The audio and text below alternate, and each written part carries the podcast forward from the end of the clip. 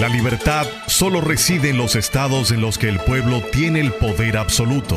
Por el respeto a los valores democráticos y la dignidad del pueblo dominicano, el rumbo de la tarde, plural, objetivo, comprometido siempre con la verdad. Con Juan TH, Rudy González y Georgie Rodríguez. Los poderosos ya están en el aire.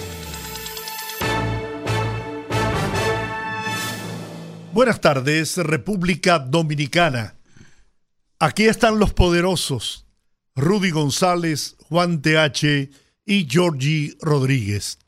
En la parte técnica, Sandy Guerrero y Juan Ramón Gómez. Estamos en Rumba 98.5 FM en la capital dominicana y Premium 101.1 FM allá en Santiago. Santiago es Santiago, la ciudad corazón cubriendo toda la región del Cibao. Señoras y señores, Buenas tardes. Buenas tardes, don Giorgi. Gracias, Juan. Buenas tardes, chicos.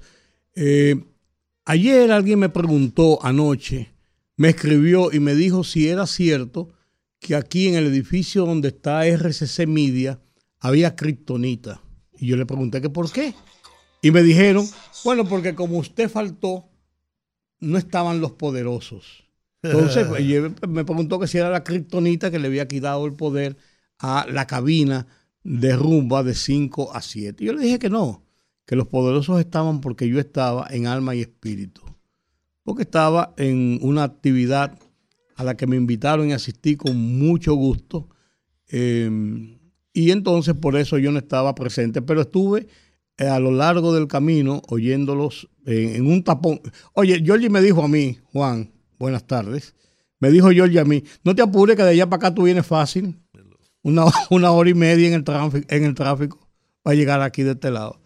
Pero eh, la verdad es que, y, yo creía que era así también, que a la salida de la ciudad es que se congestionaba a esa hora, pero entrando a la ciudad, una cosa impresionante. Yo no estaba lejos, era en Santo Domingo eh, Este, cerca del Faro a Colón, pero eso es un pandemonio, salir de por ahí, o sea, mucho, mucho, mucho tráfico y carros públicos ustedes saben que se paran como le da la gana, muchos camiones.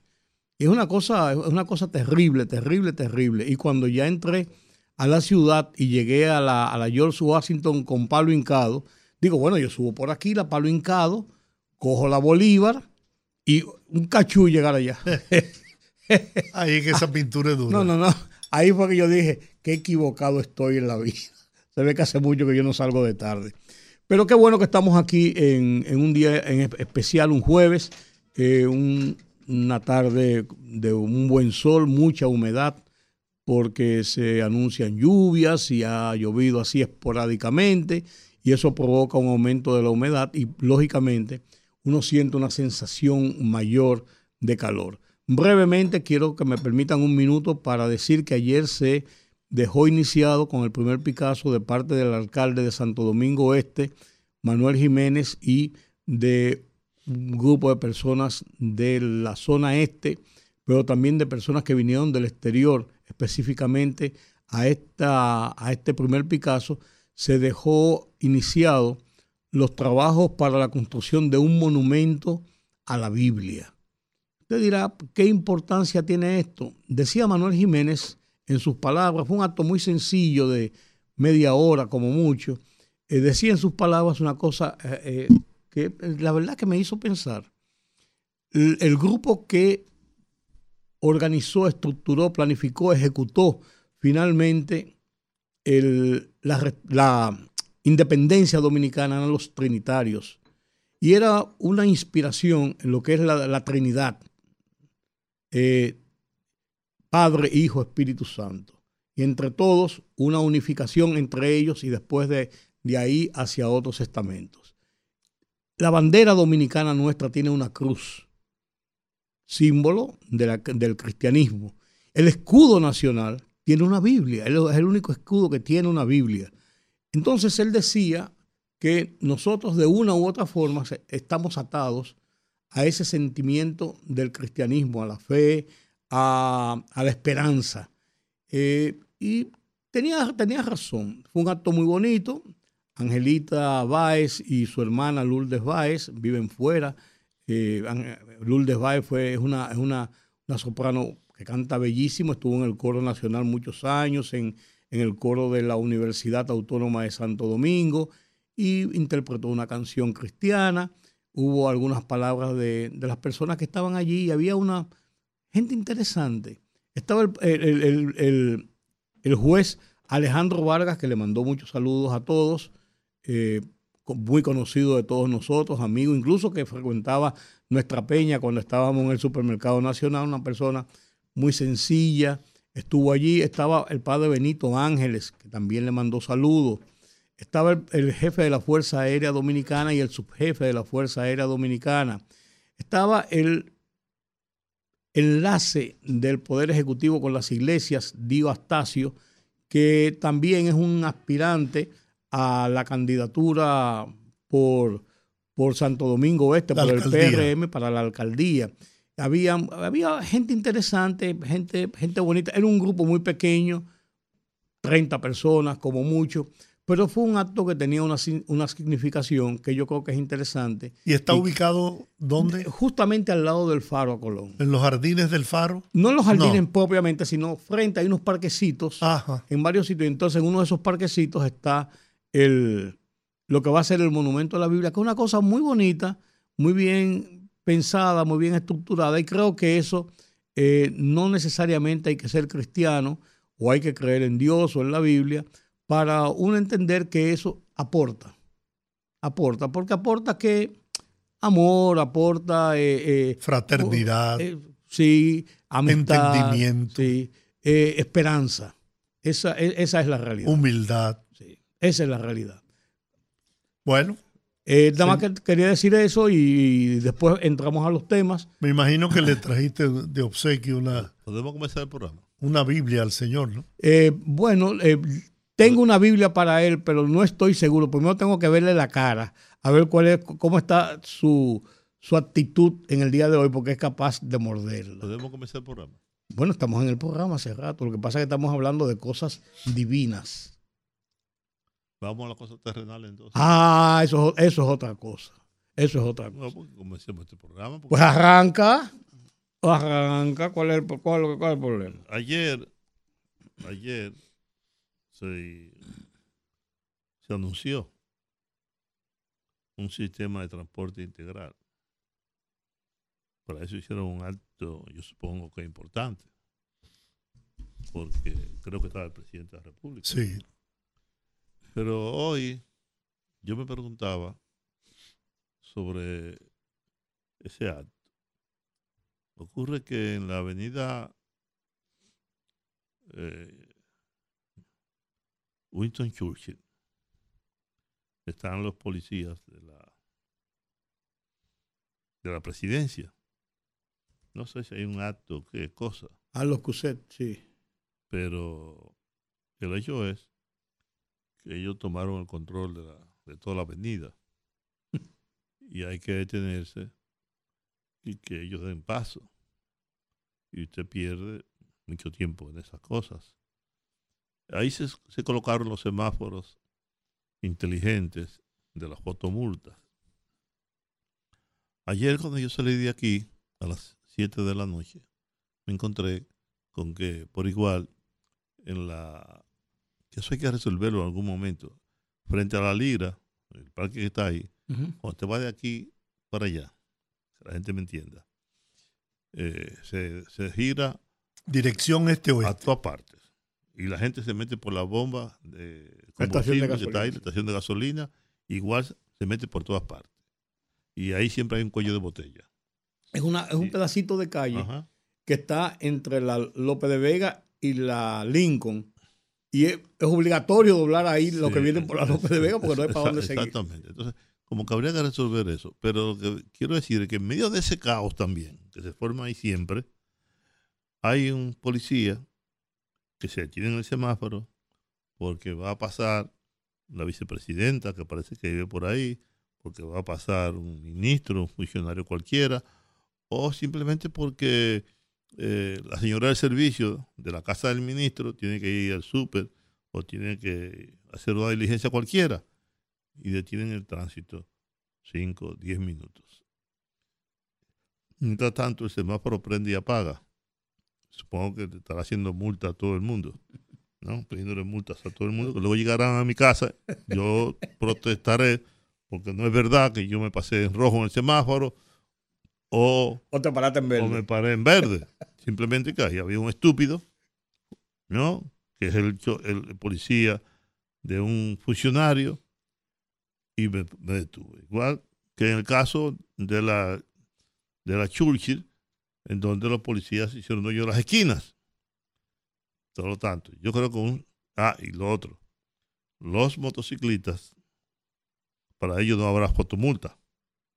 En algún lugar de la Constitución de la República y de las leyes debe decir que ellos están exentos de respetar los semáforos, que están exentos de respetar, respetar los carriles. Y sucede, como yo vi el otro día, que un- se pasó rojo en un motocicleta de eso y un chofer le dio le dio un fundazo que cayó como una esquina más adelante. Seco, muerto. O no sé si en algún momento ese sistema integral de transporte impedirá que los motociclistas se suban en los semáforos, se suban por las aceras, se suban por donde le dé su maldita gana. Y eso parece no molestarle a nadie, salvo a mí, que me molesta cada vez que veo que estos pendejos suelen ser policías, guardias, marinos, o simplemente conductores cualquiera, se meten por los túneles y los, y- y los elevados, a pesar de que tácitamente eso está prohibido. ¿Eh? No solamente, ya yo comencé a ver vehículos pesados metiéndose por debajo. ¿Quién lo detiene? Nadie. ¿Dónde están las consecuencias de eso? No hay consecuencias. Entonces, no sé cómo es que tenemos un sistema integral cuando cosas tan pequeñas como esa no se resuelven. Miren, en la Lincoln, con Bolívar, Rudy y Georgie, que se do- do- para coger a Lincoln, digo, esa es la rotonda. Yo creo que debieron haberla quitado. Lincoln con Bolívar. Ahí no hay rotonda. ¿Cómo quedó? Li- eh, eh, Lincoln eh, con Bolívar, no. Claro que sí. No fue en Toluca Maima, ahí no hay rotonda. Ajá. An- an- Hay un, hay un parquecito. un parquecito, eso mismo, un parquecito. Ah, un parquecito. Que la gente se mete así ya, y sale, y sale la, y sale la Lincoln. Sí. Ahí sí, siempre se cae otro cuello de botella. sí. ¿Qué es lo que yo creo? Que eso debió cerrarlo y que la gente siga derecho por la, Lin- por, por la, por la Bolívar y que en cualquier caso pueda doblar en la, en la, en la, en la, en la, en la Lincoln. No, no, no, no, no, por esa cuchilla que se hace ahí. Sí. Y que generalmente está llena de, tra- de, de carros a mediodía y en la noche, porque hay una, hay una placita ahí que está llena Exacto, de, sí. de restaurantes, que es, es muy frecuentada porque hay varios restaurantes y varias cosas ahí, y eso se, se, se atiborra de, de- vehículos. es, claro, claro. Son cosas como que se pueden resolver, ¿sí? que no requieren de un plan macro, que no requieren, de- no hay que ir a la NASA, Es lógica, no hay que ir, no hay que ir a la NASA para eso, lógica. ni hay que ir a Harvard, ni hay que ir a la Sorbona de París. Simplemente hay que tener un poquito de sentido común, nada más. Sentido común, sentido práctico de las cosas. Pero eso es lo que no hay. ¿eh? Eso es lo que no hay.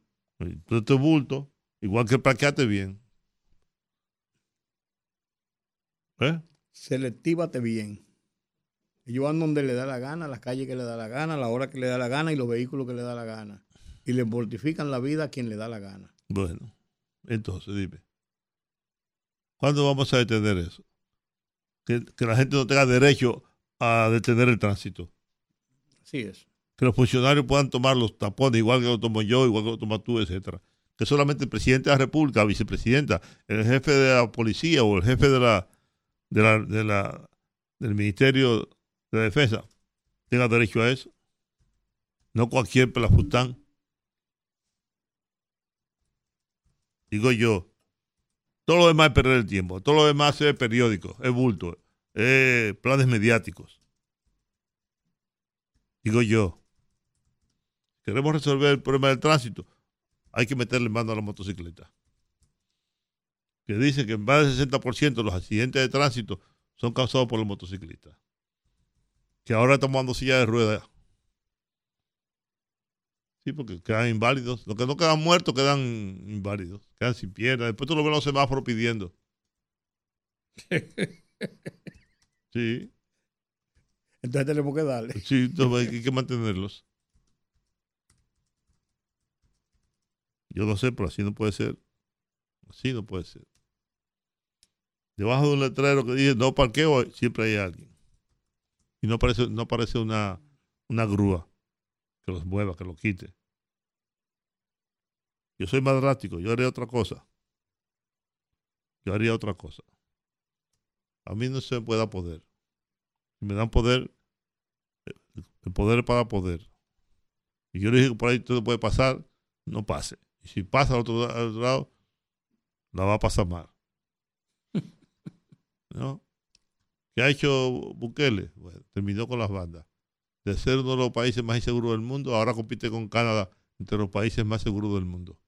¿Cómo se hizo eso? Partiéndole la nalga a todo el que había que partírsela. ¿Eh? Claro. Como hizo el tipo en Singapur. ¿Cuántos presos hay? 500 mil. Nada más quedaron 50. Nada más quedaron 50. ¿Y los otros? Los fusiló todos. Pero tampoco así. ¿Cuántos presos hay por corrupción? Hay 50 mil. Fusiló todos. Pero no, señor, mire, no, eso no se puede. A él también fusílenlo. Él es un corrupto potencial. Limpió el país. Y lo que era una letrina del país, una posilga, donde iban la gente de varios, de vari- de varios países cercanos a hacer sus travesuras. Se convirtió en uno de los países más seguros, ilustres y ricos del mundo. Sí, pero no puede ser tampoco a- Ajá, ¿y al otro es? extremo. ¿Y ¿Cómo es? No, no, no, no, porque Pues un eso, ah, ajá. sí. Los derechos humanos son para los humanos derechos. no, Sí. no. Estoy Sí, de sí. acuerdo con que hay que respetar y Respetar con que hay que hacer Ah, respetar pero ¿y ellos no respetaban a nadie? ¿O tú crees que los corruptos de este país respetaron a este país? Respetaron bien. al pueblo. Está bien, por lo que está haciendo, por ejemplo, Bukele. Ajá. Eso no va a terminar Eso hace bien. falta aquí. No, es que no, no quiere decir que no persiga a las bandas, que no las encarcele y eso, pero se, está, se le está yendo la mano. Ajá. Yendo la mano, claro. Tú deberías estar eh, en una de esas, de esas cárceles. Porque yo no soy, yo no soy un tremendista de esa, yo soy un tremendista de la lengua. Por estarlo defendiendo. por estarlo defendiendo. ¿A quién? ¿A Bukele? No, a, a, a- a los tigres de la Mara. No, no, no, de ninguna forma lo defiendo, claro que no. Pero la verdad es que... Hay eh, los, ciento- los 120 mil que mataron a las bandas. Eso tienen derecho a vivir. Claro que sí. Y entonces. Procéselo y enjuícelo. ¿eh? Lo tienen trancado ahí como, Sí, como, como claro, bestias. claro, no, una como- forma- Como lo que son. Bueno, una forma que no. Como lo que son. Pero ¿qué es que eso lo permitió el Estado? ¿Cuál Estado? El Estado, el Estado que había, No, de no, quien el fuera. Que había, el que había. Bueno, pues eso es lo que que tengo que había. decir. Eh, es la autoridad en ese momento, lo permitió. Ajá. Y el país estaba jodido. Y la gente, estaba, no, Eso es lo que- eso la es lo gente no pasa. salir de sus casas. Eso es lo que pasa, por ejemplo, con el tema de Haití. eh, Lo, lo permitió No, es el Estado. distinto, es distinto. No, lo, que, lo que te quiero decir, el Estado permitió que las cosas llegaran a un Estado donde ya ellos no tienen ningún control de nada. Porque ellos mismos, lo que eran la autoridad o tenían algo, algún sentido de autoridad, fueron los que propiciaron las bandas y permitieron todo, todo ese desorden y participaron en ese desorden. Pues Ahora recoger esas aguas es más difícil. Yo soy tremendista. Es igual que las armas de fuego aquí. Aquí cualquier carajo tiene un arma de fuego que mata a su esposa, a su familia, a sus hijos, a un vecino por un parqueo, al otro. Porque a que tú andas desarmado. Sí, Y yo yo también. nunca lo he armado. Y yo también. Y Lo- yo, si yo ando armado, lo que pueden hacer es quitarme el arma y darme con ella mismo o matarme con ella. yo no. Bueno, Yo pues no. yo sí, yo, yo, no. no sé usar armas. Yo no ando, yo, yo sí. Yo las sé usar, pero no ando con armas. No uso armas. Porque entonces me creo, me creo como tu Superman. Sí, sí, a cualquiera doy un tiro. Eh, no. Yo no. Entonces por eso no uso armas. eh, No tengo armas, ni me gustan. Por aquí, tú no ves, todo el que viene, todo el que viene eh, deportado, no sé cómo consigue un, un arma aquí. ¿Cómo que cómo? ¿Cómo que cómo? Aquí lo que me, me- me- armas. Ajá. ¿Sabes cuánto cuesta una pistola ahora? Bueno, 300, 400 mil pesos y cuidado. No, no. Y cuidado, lo que, te, lo que te quiero decir es, pero se la venden, por eso mismo, porque es un negocio bueno. O se, o se, o se consiguen a través de la frontera. No, y además, no, y te, la, te la venden con arma, con, con cosas legalizadas, con, con tu licencia y todo. ¿Y quién la legaliza? Ajá, ¿y ¿Eh? cómo? La autoridad. Pero es el colegio médico. ¿eh? El colegio médico es el que, la, el que tiene la autorización, te hace un examen, un psiquiatra. Esos exámenes, no, eso se salta todo eso. Atención, César Mella. O sea, se salta todo eso y la prueba de la orina, de que para hacer la prueba antidumping y la que sé yo qué, y la prueba de la visión. Y, y llevar un, un cosa de que tú sabes tirar con el arma y sabes usar el arma. Todo eso se salta. Y se salta tener que ir a tomarte la fotografía quizás. No, Tú ves, cuando tú des un ejemplo, cuando tú des un ejemplo, un ejemplo, uno, uno, uno, se resuelve. Que por cierto, la maledicencia anda diciendo muchas cosas, muchas cosas en la calle sobre el incendio en eh, Interior y Policía, que se debe dar una explicación de qué pasó ahí y qué, y qué se perdió ahí. Se incendió Interior y Policía. Oh, claro que sí, Bueno. hace ya una semana y pico. ah, no sabía. y se quemaron todos los archivos donde estaban principalmente... Todos. Los archivos, claro que sí. Eso pasó igual que en agricultura, En la agricultura de, de- de Tito Hernández. de Tito Hernández. Bueno, eh, pero hay, no, lo- yo no estoy diciendo que haya pasado o tal cosa, sino que deben dar un, un informe, una explicación Claro. que se perdió ahí. O sea, porque eso, eso mueve al morbo y a la suspicacia tradicional en nosotros. Que se quemó. Sí, pero eso hace, ¿cu- ¿cuánto hace, Georgie? Como 10 días, ¿verdad? Me estoy enterando ahora. ¿Verdad? Yo, yo no estaba aquí tampoco. Ni yo tampoco. Estábamos fuera. Bueno, yo voy a buscar las fotografías del incendio y se las voy a mandar. Sí, porque sí, sí, uy, entonces sí. la gente- pues eso salió en todos los periódicos y esa misma noche salió Ah, no, la estoy- humareda yo y toda la mira, cosa. yo estoy ya que no veo ni periódicos. Sí, hombre, se quemaron los archivos de Interior y Policía de la, del Ministerio. Bueno, 12 Sí, de septiembre. Oye, pero eso hace mucho. Eso- No, eso fue hace dos semanas. O 12 de septiembre, No, ya el me- mes de septiembre terminó. Sí, hace dos semanas. Que por cierto, señor, el domingo la convención del, del PRM. Ay, pensaba que el domingo era eh, que comenzaba el nuevo año, el nuevo, el nuevo mes. También, El mes 10. también. Y hay un, una- un mensaje del presidente de la República llamando a los militantes y simpatizantes del Partido Revolucionario Moderno a participar masivamente eligiendo a, a sus candidatos. Que por cierto, anoche conocí una candidata regidora, y- 19 años. ¿Eh? 19 años. La conocí en un acto que tenía, un cóctel que tenía Freddy, Freddy Fernández. 19 añitos. Le dije que iba a votar por ella.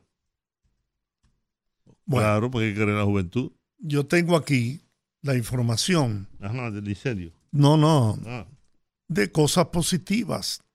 El anuncio que, al que tú hiciste referencia de el gobierno del presidente Luis Abinader con relación al tránsito, la- al ordenamiento del transporte público en la República Dominicana. Un plan súper ambicioso con una inversión de 3.200 millones de dólares, de los cuales el gobierno el sector público aportará alrededor de 2 mil millones de dólares que dijo el presidente lo tienen identificado en fondos seleccionados para el presupuesto plurianual. Esta representará la inversión más importante hecha en la historia de la República Dominicana y en toda la región del Caribe en materia de movilidad, construyendo un modelo moderno transparente y participativo. La conexión de las cinco entradas de Santo Domingo con un sistema de transporte público eficiente, rápido y accesible permitirán llevar el mejor sistema de transporte a los más necesitados. Los ciudadanos de Santo Domingo Este, Santo Domingo Norte, Santo Domingo Oeste, los Alcarrizos, San Cristóbal, Bajos de Jaina, Guerra y Boca Chica ya no tendrán que esperar largos tapones de más de dos horas, como el que le cogió a Rudy ayer, para acceder al Distrito Nacional. Cerca de 3.500.000 viajes que diariamente se realizan en la ciudad podrán movilizarse en transporte colectivo, sin necesidad de un transporte individual ahorrando tiempo y dinero a cada ciudadano. Esta gran obra representará el mayor esfuerzo para la integración social donde construyendo un sistema de movilidad inclusivo y universal que integre a todas las clases sociales en un espacio común en beneficio del medio ambiente y en mejora de la calidad de vida de nuestros ciudadanos. Señores, hay contemplado el, un tren para San Cristóbal que estaría eh, terminado para el 2025, eh, principio del 2026, teleférico que, que correrá todo Santo Domingo Oeste. Bueno, la verdad es que es impresionante. Si me pongo a leer todo esto, es muy larga la, la nota de prensa. Pero realmente, si esto se lleva a cabo, el tren metropolitano, por ejemplo, en su primera etapa irá desde el Centro Olímpico hasta el Aeropuerto Internacional de las Américas, cubriendo las necesidades de transporte público de toda esa población inmensa que hay en todo ese trayecto, desde, la, desde el puente del Duarte, Juan Bosch y el de las bicicletas también, hasta, las, hasta el Aeropuerto de las Américas. Pero en la segunda etapa, ese mismo tren llegará hasta la 27 de febrero en la rotonda de, las Fuerzas Armadas, por ahí, por pinturas. Una cobertura total en, las cinco entradas de la ciudad de Santo Domingo. Todo diseñado, el, tren de San Cristóbal está en proceso de concluir su diseño y esto va a representar una gran economía en el transporte. Lo dijo el presidente. Usted gastará eh, la tercera parte quizás de lo que gasta en este momento para poderse transportar a sus puestos de trabajo y regresar a sus casas. Así que enhorabuena, excelente proyecto. Tenemos que apostar a que sea ejecutado en los tiempos y los plazos establecidos para que podamos respirar un poco en dos o tres años de los asfixiantes tapones que se producen principalmente en la capital y en Santiago. Y ustedes conocen lo que, lo que está haciendo el gobierno de Santiago, el teleférico, el tranvía. Santiago se va a poner a la altura de cualquier ciudad moderna del mundo. Mira, hermano, todo eso está bien. Yo lo que yo lo quiero ver en la práctica. Eh, puesta en, en, ejecución. funcionamiento. ¿no? Porque yo sigo insistiendo, ¿qué vamos a hacer con las jodidas motocicletas? La primera causa de muerte de este país son los accidentes de tránsito. Entonces, ¿cómo vamos a reducir los accidentes de tránsito? ¿Qué vamos a hacer para eso? Y el 60, tanto el 60 y pico por ciento, la causa de los accidentes son las motocicletas, que es un fenómeno muy sui generis. Tú que has viajado por todo el mundo, sabes. Oye, ese fenómeno no existe en todas partes. Mira, en, en Taiwán, yo fui a un sitio y vi como, como 500 motocicletas. Todas bien estacionadas, todas con sus luces eh, eh, en las esquinas, todas con un casco al lado. Por aquí tú ves la motocicleta por doquier, como quiera transitando como le da su maldita gana, sin ninguna consecuencia. Los, conductores tienen el casco, pero lo tienen en el codo. En el codo, tú no lo has visto. En el codo, en la cabeza lo tienen. Ay, si, en Taiwán mm, se le ocurre a uno solo, a uno solo, andar sin el casco. Eso tú no lo vas a ver. Ah, pero aquí es el desorden, el caos permanente. Pues, tenemos que reducir los accidentes de tránsito eso es fundamental, de reducir los accidentes de tránsito. Ah, pero tú sales por la carretera, te vas a encontrar que los autobuses, los vehículos pesados, no importa el carril, cogen cualquier carril, rebasan.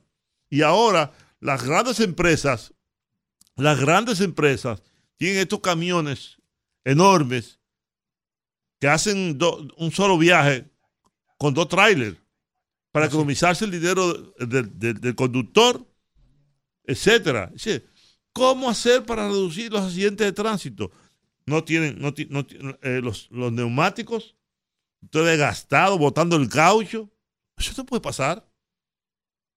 Queremos, queremos ordenar el tránsito, pero ordene- eh, ordenémoslo de tal manera que, no- que nadie pueda conducir un vehículo en malas condiciones. Por ejemplo, yo le estaba diciendo ayer a un dealer, aquí hay que pensar en detener el crecimiento del parque vehicular. Ah, pero nadie quiere meterle mano a eso porque eso le deja al Estado 25 mil millones de pesos al año, sin contar con los beneficios que le deja a las empresas. Pero ya el parque vehicular de este país es una cosa. Sal de aquí, por donde quiera, hay un, un. Y entonces, la- la- las ferias del Banco Popular, la feria del Banco Reserva, la feria del BHD, la feria del otro, la fe- tú tienes una feria y te prestan más fácil para un vehículo que para una vivienda. ¿Mm?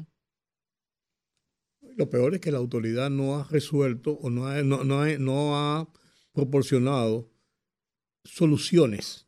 Las soluciones que se han solucionado a lo largo de los últimos años son soluciones muy tímidas para, para el volumen en que se incrementa el problema. O sea, porque ni siquiera se, se ha frenado el problema para comenzar a resolver el problema.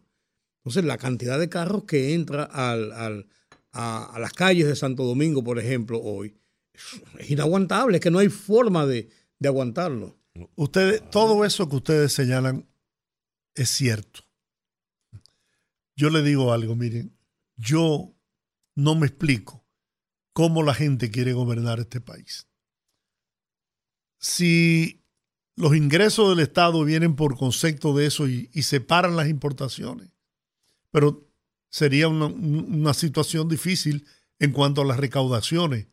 El gobierno estaría sin dinero, pero no solamente por los vehículos todo, todo, absolutamente todo es eh, una queja, una protesta, una oposición. Si hablamos de una reforma tributaria, no te atrevas, no te atrevas. ¿Por qué?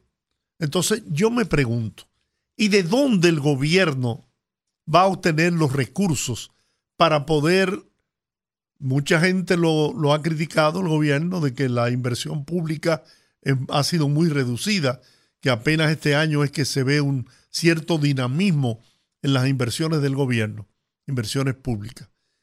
Pero entonces, ¿y, cómo van a conseguir el dinero?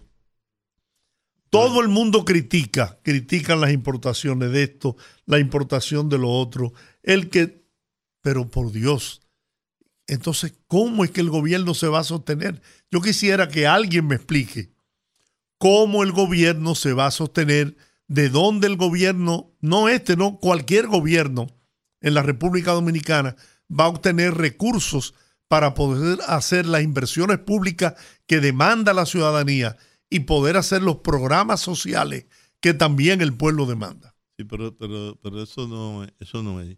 Mira, sale más caro sale más caro, le cuesta más al Estado, los accidentes de tránsito, las muertes, ¿sabes? Que, lo, que el dinero que puede recaudar el Estado. ¿Y el consumo de gasolina, de combustible? El sí. chorro de cuarto que se va ahí. Los tapones. Por, pero, pero, exacto. Bueno, pero, pero, pero, esas inversiones vendrán a, a paliar un poco porque ya la gente no necesitará un motoconcho. Está bien, pero, pero yo estoy diciendo, yo estoy diciendo que se pueden tomar medidas, medidas, por ejemplo, con los vehículos.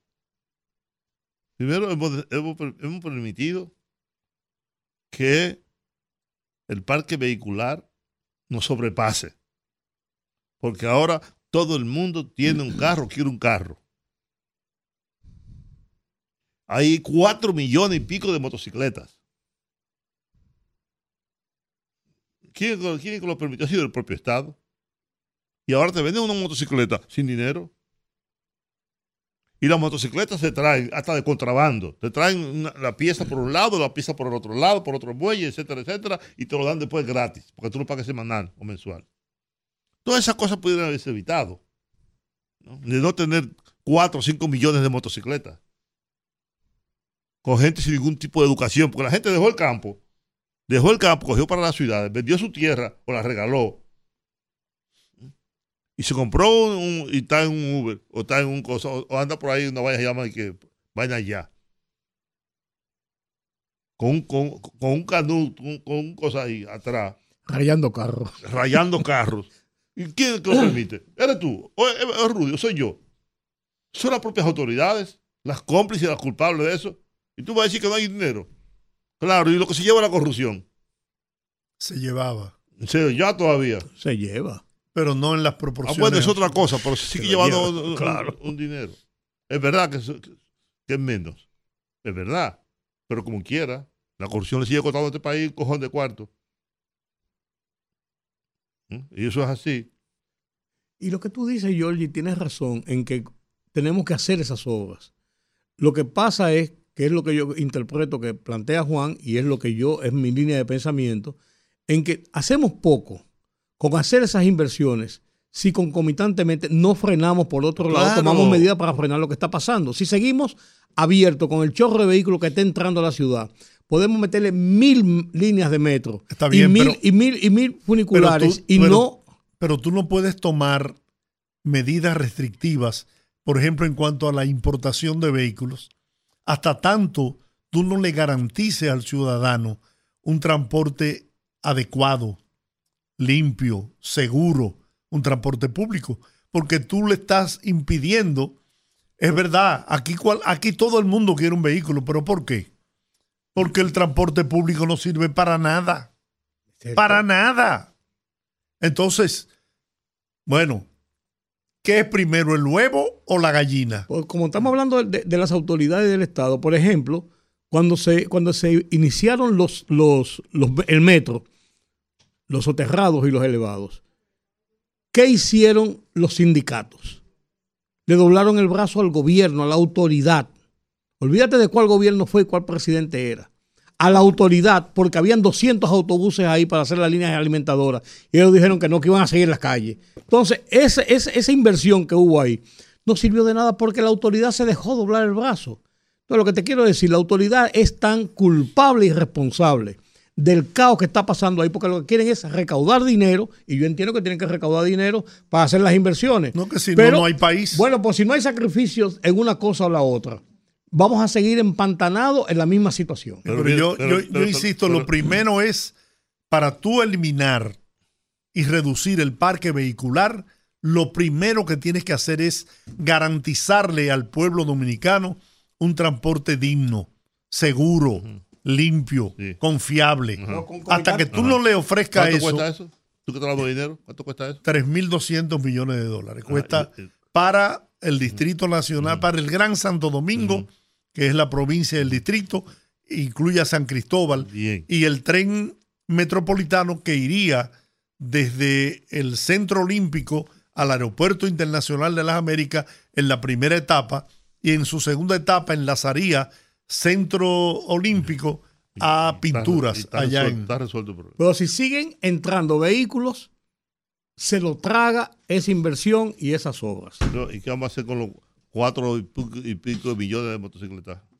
Que Ah, transportan, que transportan, que, tra- que- que transportan. gobierno, ¿Eh? Tú sabes, nada, te voy a poner un ejemplo, Jorge Rodríguez, de lo que hablábamos con Jesús Pérez Iglesias, lo que quieren los médicos, que es imposible hacer lo que los médicos quieren. Ah, pero el Colegio Médico Dominicano, ¿eh? que no, como yo dije en esa reunión, no forma parte de la solución, sino de los problemas de este país en materia de salud. Porque lo que ellos quieren cobrar, lo que ellos quieren cobrar, lo que ellos quieren que le paguen, es imposible que este país lo haga.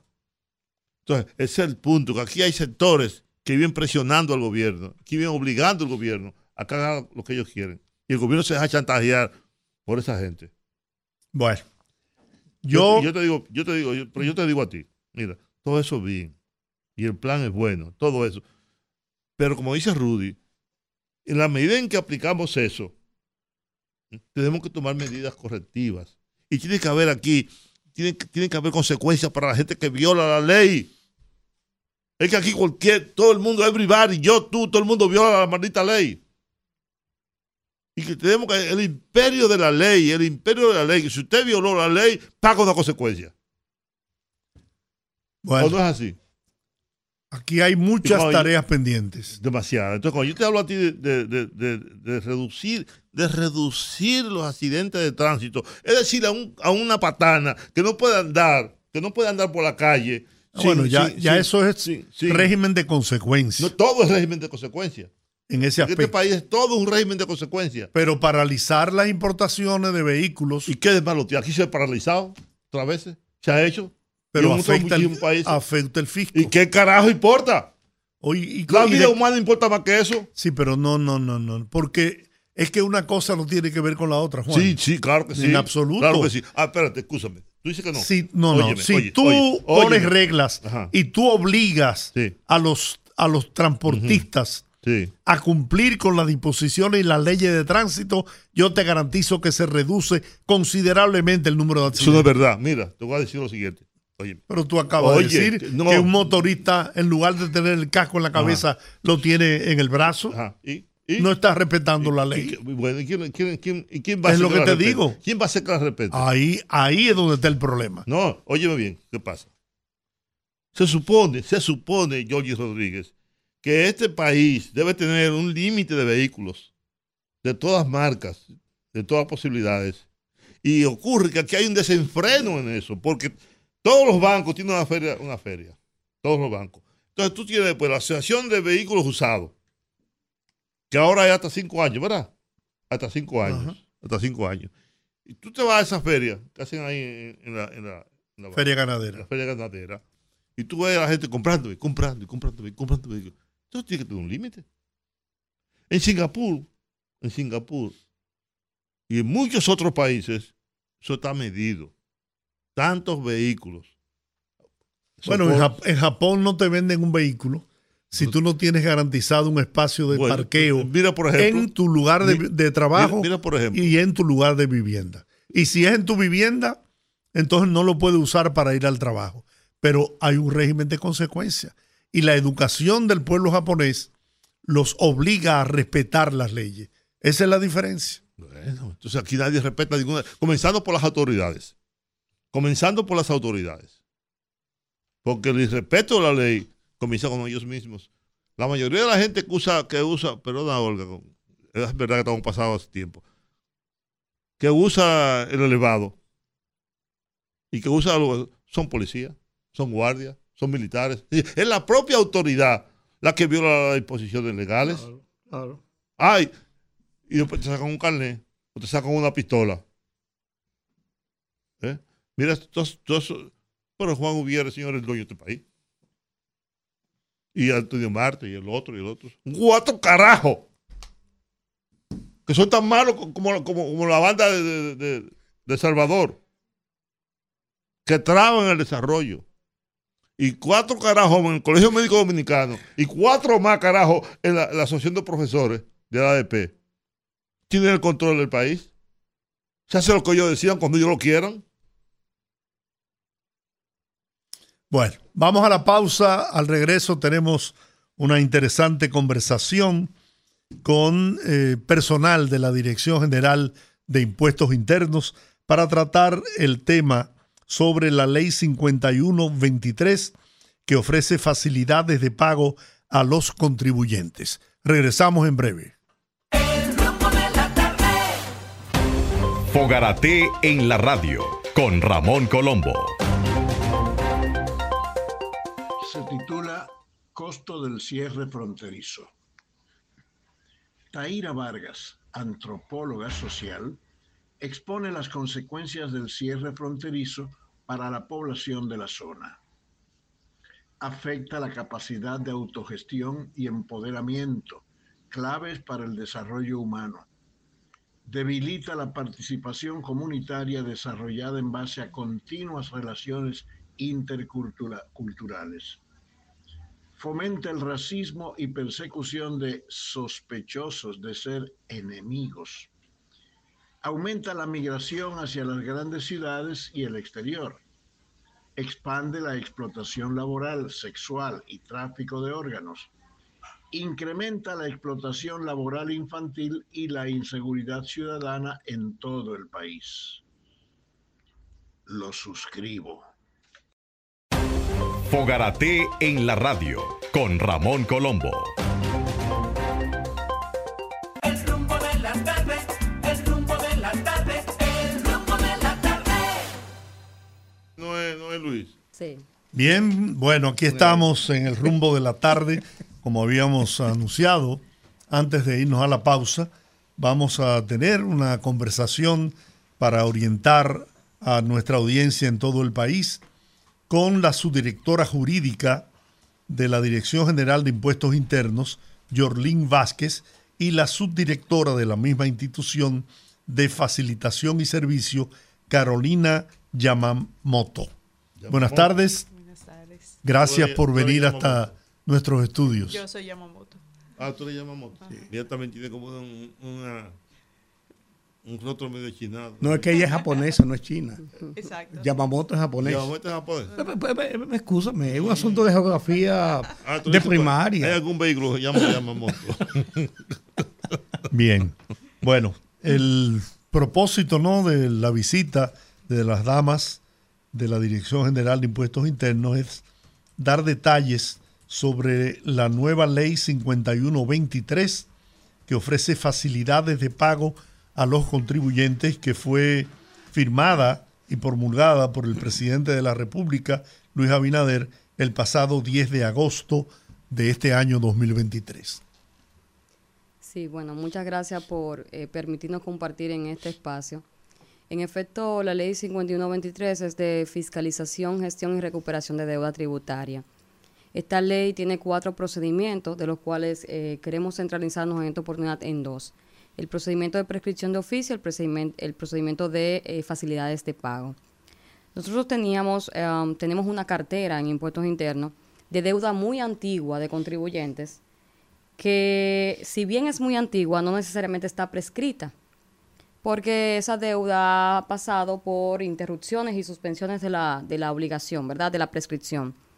Entonces necesitábamos poder eh, idealizar un, un plan que nos permitiera reactivar a ese contribuyente que había quedado, se había quedado como un poco enchivado, ¿verdad? Como uno dice coloquialmente, por efecto de esa deuda que ha crecido tanto y que es a la vez también ingestionable, porque supera el patrimonio del contribuyente, el contribuyente ya trasegado a una nueva compañía ha dejado eso abandonado eh, y ha tercerizado los bienes para cuidarse de una medida conservatoria. Entonces, eh, así idealizamos un procedimiento que le llamamos prescripción de oficio, que es extinguir la obligación tributaria del 2015 para atrás, siempre que el contribuyente se ponga al día del 2016 a la fecha. Es decir, vamos a perder una parte intentando recuperar otra. ¿Sí? Entonces, esta prescripción, como su nombre lo dice, es de oficio, quiere decir usted no va a tener que solicitarla, sino que la administración al final de cada mes va a verificar que usted cumple con los requisitos de la ley, es decir, que se ha puesto al día del 16 en adelante, que esa deuda no viene de retenciones, que usted no tiene un caso penal activo, penal tributario, eh, que esa deuda no tiene sentencia irrevocable y mediante barridas tecnológicas, que es decir, mediante una, una, un borrado en el sistema por medio de una aplicación tecnológica, pues va a limpiarle su cuenta corriente. Y si yo tengo, ahí mismo, si yo tengo, estoy al día del 16 hacia acá, pero tengo una cuenta pendiente atrás, ¿automáticamente se borra? Automáticamente. o uno tiene que hacer algún procedimiento de, de ir a la DGI, solicitarlo, pedir, o si no, o el sistema mismo la borra automáticamente. el sistema la va a borrar. Ese ejercicio se va a hacer durante cuatro eh, ocasiones al final de cada mes. Por ejemplo, el primero es ahora el 29 de septiembre. Vamos a tomar todos los contribuyentes ¿mañana? mañana que tienen deuda, vamos a ver que cumplen los requisitos de la ley y vamos a borrar esa deuda. El mes que viene volvemos, porque tal vez algunos no pudieron ponerse al día, ahora del 16 al 21 tienen oportunidad para el mes que viene y así durante cuatro ocasiones hasta el 29 de diciembre. Este es el procedimiento de, fiscaliza eh, de, prescripción de oficio. El contribuyente no tiene que hacer nada. Una vez esa deuda se borre, le llegará una certificación a su oficina virtual o bien el contribuyente puede requerirla a la administración local donde se explicita qué impuesto prescribió, eh, qué periodo y cuál monto. Y a partir de ese momento su cuenta corriente supone ya estar limpia y usted no va a ver más la deuda. La prescripción Bueno, de li- oficio, limpia hasta el 2015. claro, al 2015 Ahora, y limpia hasta el día de hoy, No, pues se pero- supone que para aplicar usted de- pero- pagó. Ahora yo le pregunto. Pero hay las situaciones. Yo le quiero preguntar un segundito ahí. Y, y el que el que tiene atrasos o deudas al 2015, es imposible que pueda estar al día del 2016 en adelante, porque cuando tú haces un pago teniendo una deuda vieja, ese pago te lo aplican a las deudas viejas, no a la deuda del año que tú pagas. No, no. La imputación del pago en materia tributaria no es así. Eh, por lo general, esta deuda que está en la cuenta corriente, O sea, Impuesto Interno me acepta un pago de, por ejemplo, del año 2023, debiendo yo 2020, 2019, 2018. sí, el contribuyente selecciona en su oficina virtual el impuesto que quiere pagar. O sea, no es una imputación eh, como parecía un préstamo, un sistema financiero. No, no es que la deuda más vieja se salda primero o que las sanciones... se- no, usted elige el impuesto que quiere pagar.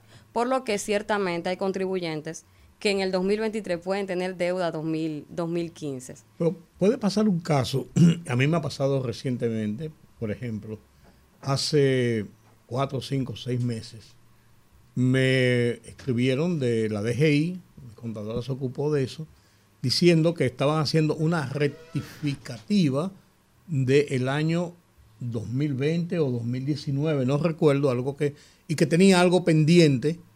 Entonces, si yo tengo eso pendiente, no puedo aplicar entonces para eso y eh, del 2015 hacia atrás. Si el contribuyente está siendo fiscalizado Ok. Del 2015 para atrás, no aplica el procedimiento, ¿Y cómo lo sabe uno? porque las fiscalizaciones no son ocultas. O sea, eh, para estarte fiscalizando, te debe llegar al contribuyente una citación para fasa- pasar a retirar un formulario de detalle y se te dio un detalle de las inconsistencias o incongruencias eh, que se están observando y que se van a, recti- a rectificar, como, como es el término usado. O sea, no hay una fiscalización oculta. El contribuyente en el proceso de fiscalización siempre tiene un derecho activo de contradicción y de defensa y de eh, ofertar pruebas. Sí, por ejemplo, en este caso hay un problema con una factura que estaba repetida y algo Eso así. Y eso se, eso se resolvió, pero también te pueden, te pueden estar fiscalizando deudas de años anteriores. Por ejemplo, hace como, como dos años, ¿verdad, Giorgi? Que a mí me mandaron, me mandaron hacer una rectificativa de los años como, como 16 o 17, 18, qué sé yo, que yo religiosamente entiendo que estoy al día. A final de cuentas me tenían una deuda como de 3 millones de pesos.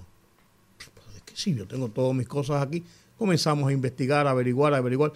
Bueno, eso fue un proceso que lo, hizo la contadora. Lo que te quiero decir que puede ocurrir la situación de que tú tengas unas deudas que tú no conoces. Y de buenas a primeras puede, puede chocar con este periodo de los cuatro meses de gracia para solucionar problemas anteriores y tú tienes una deuda que está arrastrando ahí, que tú no sabes que está arrastrando ahí, pero que un día aparece. Porque esto no es automático. Esto aparece un día, aparece que en, en ocasiones. La DGI es lo que yo interpreto. Comienza a investigar de una forma quizás aleatoria o seguimiento, no sé. Y encuentran una cosa. Y entonces de buenas a primeras tú tienes Ah, pero mira, yo debía 37 pesos con 54 centavos o 15 millones de pesos, no sé, pero no lo sabía. Vamos a explicar. El contribuyente que está siendo fiscalizado de estos años eh, no tiene oportunidad de que prescriba de oficio. Sin embargo, sí tiene oportunidad de hacer abreviado su proceso de fiscalización.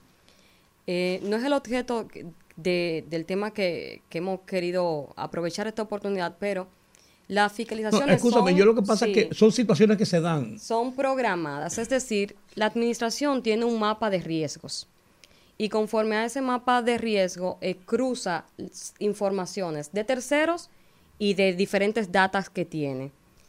Eh, cuando ella detecta una inconsistencia entre lo que usted declaró y lo que dice otra data, ella inicia un procedimiento para imputarlo y ese procedimiento no es, eh, no es oculto. Ella le notifica, usted retira esa, esa imputación que ella le está haciendo Y entonces ahí donde el contribuyente se empieza a defender y dice, mira, no soy yo el que tengo el problema, es el tercero que reportó, o mira, esa factura está bien. Y entonces en ese procedimiento, que es el procedimiento de determinación, el contribuyente tiene 20 días para defenderse, una vez retira el formulario de detalle.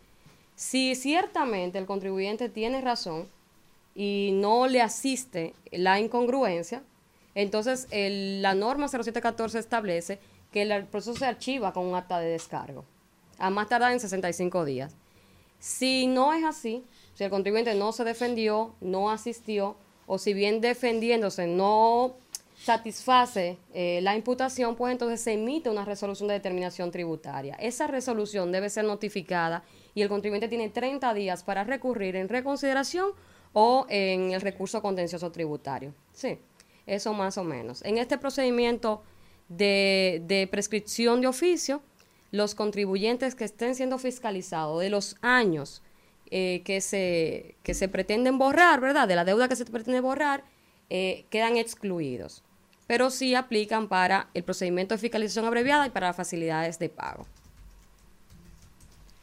Bien, Bueno, la facilidad de pago, vamos a hablar de- un poco de la Carolina facilidad. Yamamoto. Bueno, Te lo voy a explicar y en español para en que lo español, entiendas. claro.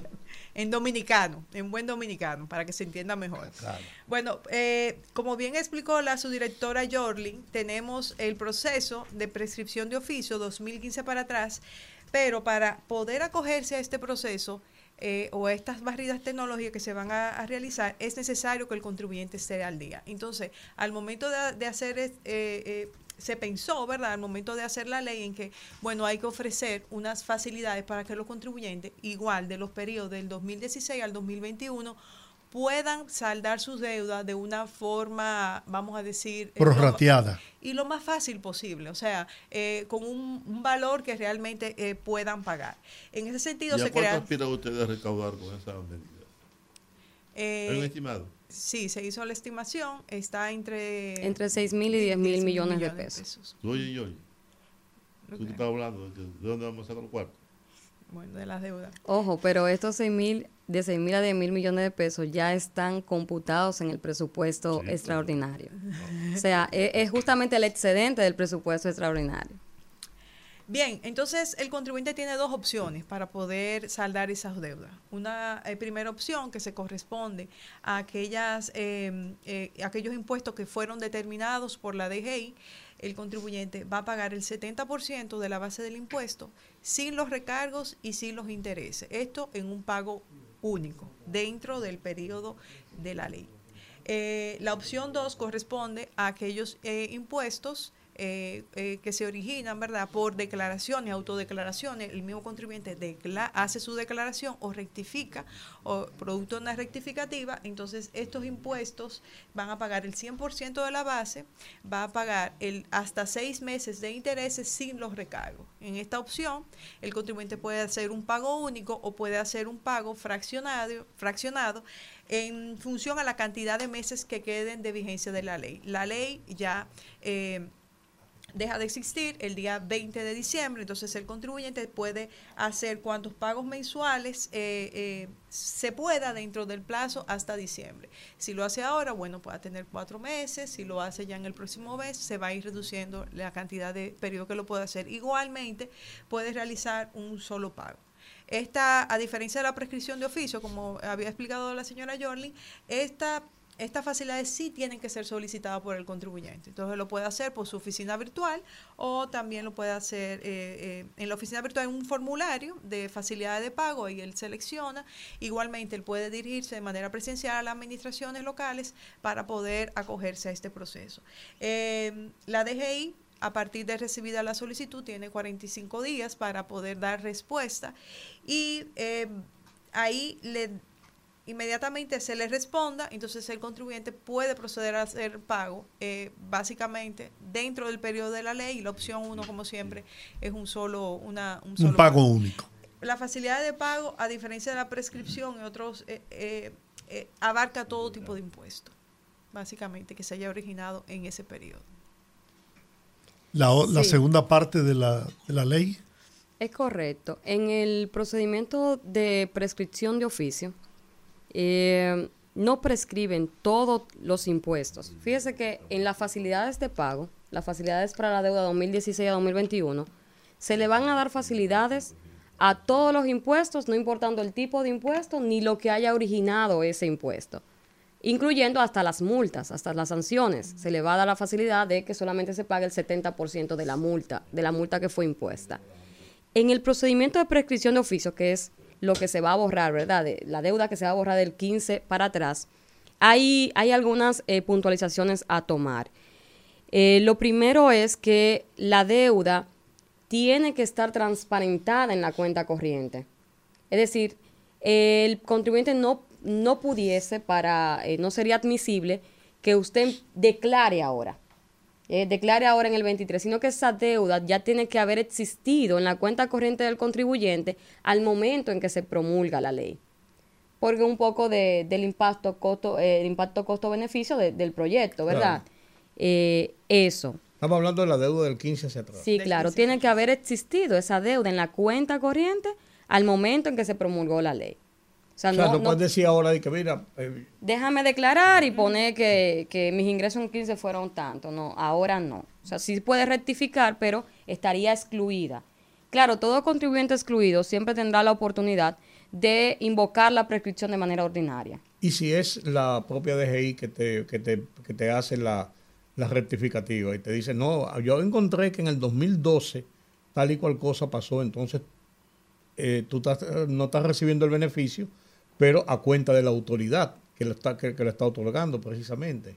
Sí, eh, es muy difícil en el 2023. yo pongo el ejemplo. Sí. Porque ah, cualquier cosa puede. yo he visto tantas cosas. No, eh, al no estar transparentada en la cuenta corriente, sea por declaración o sea por determinación, están excluidas. Tenían que existir antes del 15 de agosto, que fue la fecha de la promulgación. Déjame hacerte una pregunta.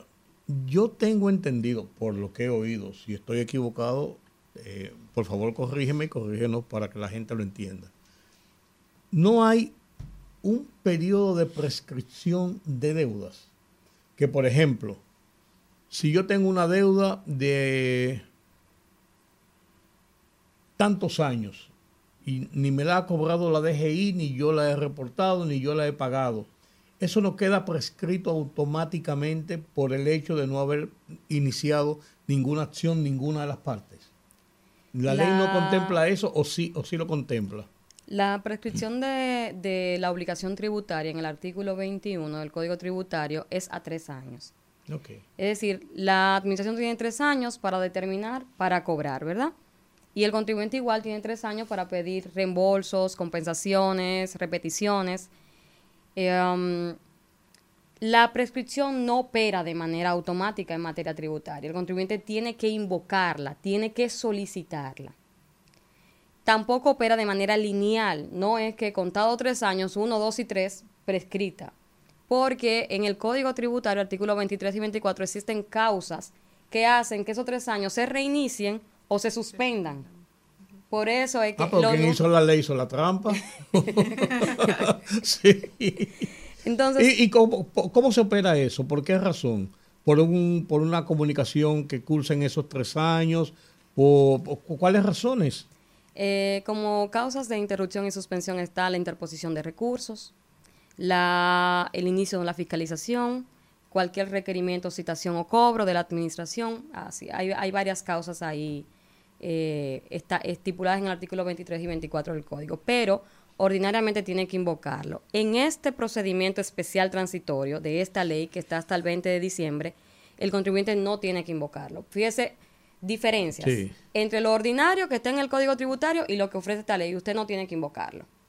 Dos, yo no voy a tomar en cuenta causas de interrupción ni de suspensión. el cómputo en este sí es lineal. 1, 2, 3 prescrito, salvo aquellas causas que estén explícitamente salvadas en esta ley eh, especial, como por ejemplo la deuda firme, que es la deuda que ha pasado por recurso y tiene sentencia irrevocable.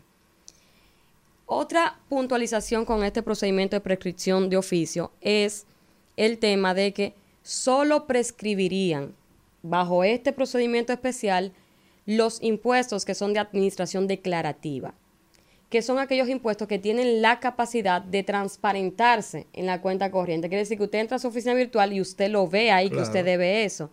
El impuesto de administración declarativa es, es el que se administra por medio de una declaración. Fíjese, por ejemplo, el impuesto sobre la renta, usted llena una declaración, el ITEBI, usted llena una declaración. Tenemos otros impuestos que nosotros le llamamos impuestos de administración presentativa. Quiere decir que la administración se entera de que ha ocurrido un hecho generador porque usted tiene que presentarle el acto jurídico. Como viene de capital. Como por ejemplo en- la en- en- en transferencia inmobiliaria. sí. Fíjese que cuando usted va a pagar el impuesto por transferencia, usted no llena una declaración, usted lleva el, el contrato de compra y venta del, del bien. Entonces, esa es la diferencia. Ese, ese tipo de impuestos presentativos no se transparentan en la cuenta corriente porque yo no sé que usted me lo debe. Yo me entero que usted ha vendido ese bien por dos causas. O porque el comprador hizo un descargo o porque usted me llevó el contrato. Sí, sí, sí, no. ¿cómo Entonces, por entera? eso Sí. no tiene la capacidad de transparentarse. Entonces, ¿cuáles van a prescribir de oficio? Bueno, los que son de administración declarativa, que son aquellos que se transparentan en la cuenta corriente. Eh, esos impuestos. No quiere decir que los otros tipos de impuestos, en una prescripción ordinaria de la que se invoca, no puedan prescribir. Sí Claro. prescriben, pero tendría que irse por el procedimiento ordinario, no, no por esta ley. No, para- no O amparado en la ley. O Exacto. aplicarían para facilidades de pago. Exacto. también. Sí, Para- como hacen en las amnistías que Ajá. establecen mecanismos de, de, de, de- de pago rápido, un pago completo y paga un 70%, se te quitan los, los intereses, se te quitan la... la- yo aprendí muchísimo en esto. eh, Cada vez que, cada vez que mi, mi, mi- mi contadora me escribe, me llama, yo antes de abrir el mensaje pongo la mano en la cabeza. Dios mío, ¿qué vendrá ahora? De verdad, porque yo me equivoco muchísimo. Y a veces me ella me dice, pero tú hiciste tal operación y tú no me dijiste nada. Yo, ay. ¿Qué otro Ahora, aspecto perdóname, abarca? perdóname, perdóname, yo quiero hacerle una pregunta a ustedes. Que saben tanto sobre el tema. No hay una manera de que la Dirección General de Impuestos Internos simplifique todo el proceso de cobro y pago de los impuestos. Que la gente no sienta que cuando le hablan de, de la Dirección de Impuestos Internos sea un problema, sea catastrófico. O sea que, por ejemplo, yo tengo dos ejemplos muy puntuales. Uno es Giorgi, eh, Giorgi Rodríguez y otro es Rudy González. Pero puedo citar otros, más peligrosos incluso. Cada ¿Cómo vez- que más peligroso? Sí, sí, sí. no, no me asusto. No, porque de mucho dinero. Cada vez que le llega una, una- una consistencia, yo se asusta. Ahí hay un problema. Cada vez que llega una cosa, entonces, ahora tengamos que tener todos los ciudadanos un experto en la materia, Un contador. un contador, ¿no? Y, o sea, y el eso Y eleva, eso cuesta dinero. cuesta dinero. Y yo veo que, por ejemplo, en Estados Unidos, yo tengo familia, hijos y eso, eso es como tan fácil, como tan simple. Aquí eh, es un, un trauma prácticamente. No hay una manera de, que eso sea más, más sencillo, más Claro. fácil. Sí, sí. Tanto el cobro como el pago mismo. Sí, esa es la idea. Eh, de hecho, por ejemplo, con la nueva ley de factura electrónica, cuando todas esas, eh, eh, esas documentaciones eh, de facturación se generen de manera electrónica, tanto la que usted emite como la que recibe, la DGI va a tener la posibilidad de hacerle eh, eh, propuestas de declaración jurada. Entonces, el contribuyente solamente tiene que, tendría que aceptar o rechazar. Entonces, ese otro proceso también que está llevando la DGI, que es poder... eh, según el plazo que establece la ley de tres años, que todos los contribuyentes puedan ser emisores electrón- electrónicos y a la vez receptores electrónicos. Mucha gente está facturando ya. A propósito de la pandemia, hubo, se constituyó casi un hábito la- las grandes compañías de recibir facturas eh, de manera electrónica e incluso emitir los pagos de manera electrónica a las cuentas directamente porque la gente no tenía la facilidad de movilizarse o de tener personal en los sitios para manejar papeleo. Y todavía después de la pandemia hay yo tengo clientes que se manejan electrónicamente y yo no tengo que mandarle factura física. Claro, pero hay un tema es la facturación electrónica como, como un instrumento que utiliza la DGI y otro el yo mandarte la factura No, no, lo que te manera- de decir, manera digital. lo que te quiero decir que eso ya es un paso, Exacto. en un paso inicial cuando comience ese trámite que usted puede facturar, le pueden pagar de manera electrónica, también se viabiliza más el hacer también la declaración al impuesto. Yo por eso digo, estamos llegando a esa era Ay, digital vamos para allá, totalmente. sí. yo, yo entiendo que sí. La meta, usted dijo que eran recaudar unos 6 mil millones de pesos. Y yo tengo una inquietud. Si no se ha podido cobrar esa deuda por las vías legales, porque me imagino que se habrá eh, puesto en ejecución todos los mecanismos legales para cobrarla, ¿piensan ustedes que si esa gente, como señalaste, han hecho cambios, incluso eh, Han de- disuelto compañías. han disuelto compañías. ¿Ustedes piensan que, que es factible que esa gente pueda eh, acceder al pago? Mire, eh, nuestra experiencia reciente, que fue con la ley 4620, que traía también un modelo de facilidades de pago, fue muy exitosa. En la ley 4620 teníamos también una cartera incobrable importante y se recuperaron 36 mil millones de pesos. Esa fue la experiencia con la ley 46. Claro, en esos 36 mil, la mayoría era por facilidad de pago, otros venían por el impuesto de amnistía y otros por revalorización, pero la mayoría fue la ese, ese contribuyente que se entendía eh, eh, estaba ahí estancado y pagó.